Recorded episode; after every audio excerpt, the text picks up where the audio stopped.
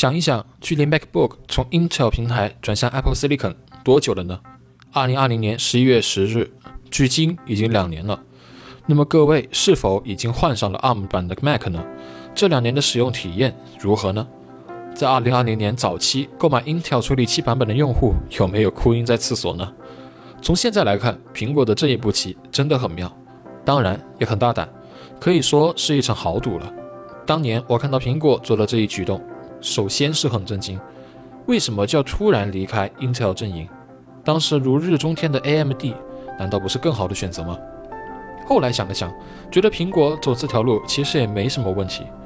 这么做既能够保证其核心部分为自己所控，又能够随心所欲按照自己的想法推出产品，再加上其独特的影响力以及特殊的用户群体，完成转移只是时间问题。今年的 Venture 系统已经砍掉了部分的 Intel 机型。尽管这些机型的硬件配置以及性能都还是很可以的，除了 MacBook 十二系列，但是对于苹果想要完全过渡的计划来说，还需要至少两年的时间。不仅是因为在 Intel 平台上遗留的东西太多，迁移还需要一段时间，而且就目前来说，还并未推出最强系列 Mac Pro。那么今天就来讲讲苹果的三次平台迁移，后两次的平台迁移都离不开一个重要的部分——转移。要使得旧平台软件能够在新平台上运行，苹果给出的解决方案是 Rosetta。你以为我要开始讲 Rosetta 了吗？不，在此之前，我们先来聊聊它的前身 Mac 68K 模拟器。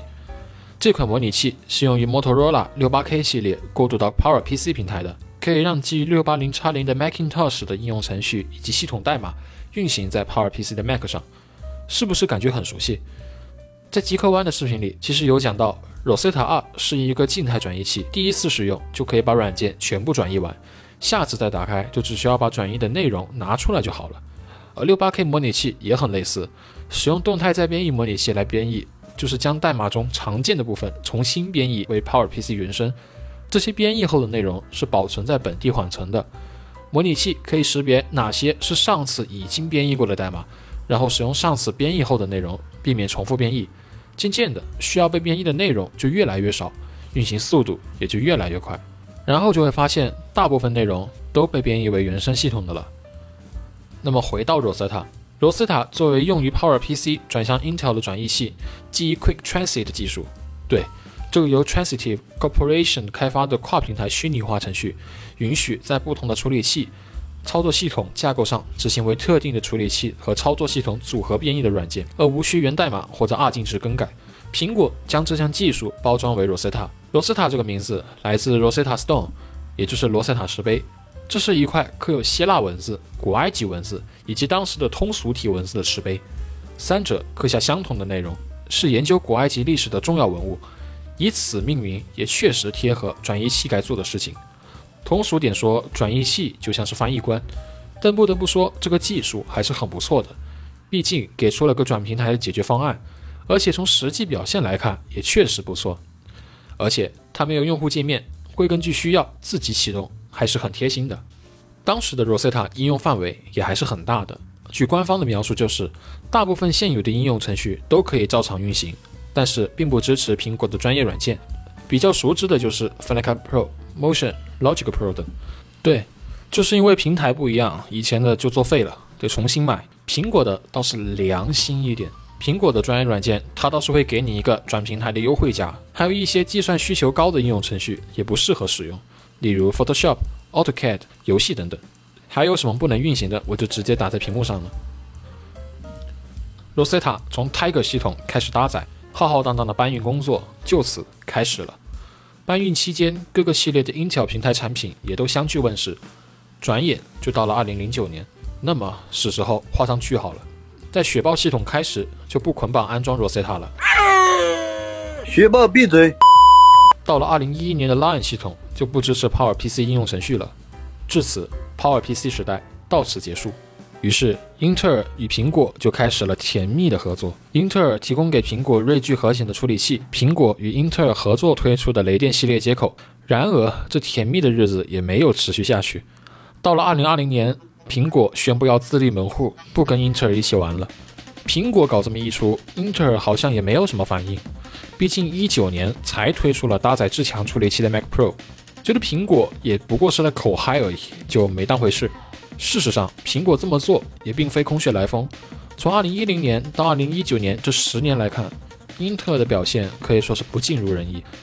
代表作酷睿并没有做到年年有较为明显的提升，特别是第四代、五代、六代、七代的低压处理器，更可以说是持续的挤牙膏了。只有八代和十代才有着较为明显的性能提升。那这下苹果坐不住了。当初我转你英特尔平台，就是因为 PowerPC 的性能、体积、续航和散热都没有办法满足要求，而你可以做到，我才信任你的。怎么现在你也这么拉了？这一部分的最佳代表作为单热管压 i9，i9 变得不如 i7，还有其他的例子我就不多说了。那其实早在2018年的时候，苹果就告知英特尔，在2020年苹果产品线将不再使用内部代号为 Sunny Peak 的芯片。虽然没有详细说明这一芯片的信息，但苹果的这一举动也表明了不想跟英特尔继续玩下去了。反正就是苹果已经想找个法子摆脱英特尔的束缚，毕竟自己的产品线还得跟着英特尔的产品线更新。一个全球市值第一的公司，怎么还要被别人牵着鼻子走？那如果英特尔原地摆烂，苹果总不能两年推出同一款处理器的新品吧？还记得当时的 HRZ 吗？当时的 DTK 所搭载的就是 HRZ。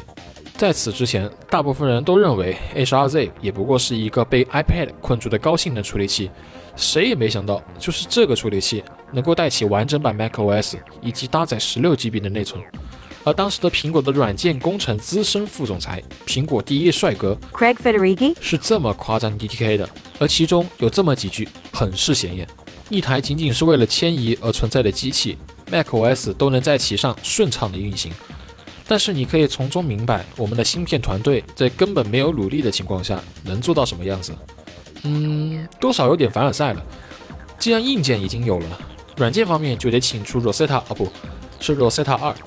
按照苹果的说法，这次的 Rosetta 二得益于苹果处理器的高性能，即使是需要大计算量的程序，也可以流畅的执行编译，比如早期通过编译得以使用的 Premiere Pro、Photoshop 等。同样的，也是一次转译便可以完成，下次打开就可以读取已编译的内容，实现秒开。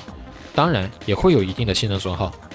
可 Rosetta 本来就不是长久之计，它的目的是让用户换到新平台后，在没有原生应用时的一个临时方案。而 Rosetta 得做到与原来的使用体验并无二异，要留住用户，让用户去信任新平台，并不会与之前的使用体验产生差距。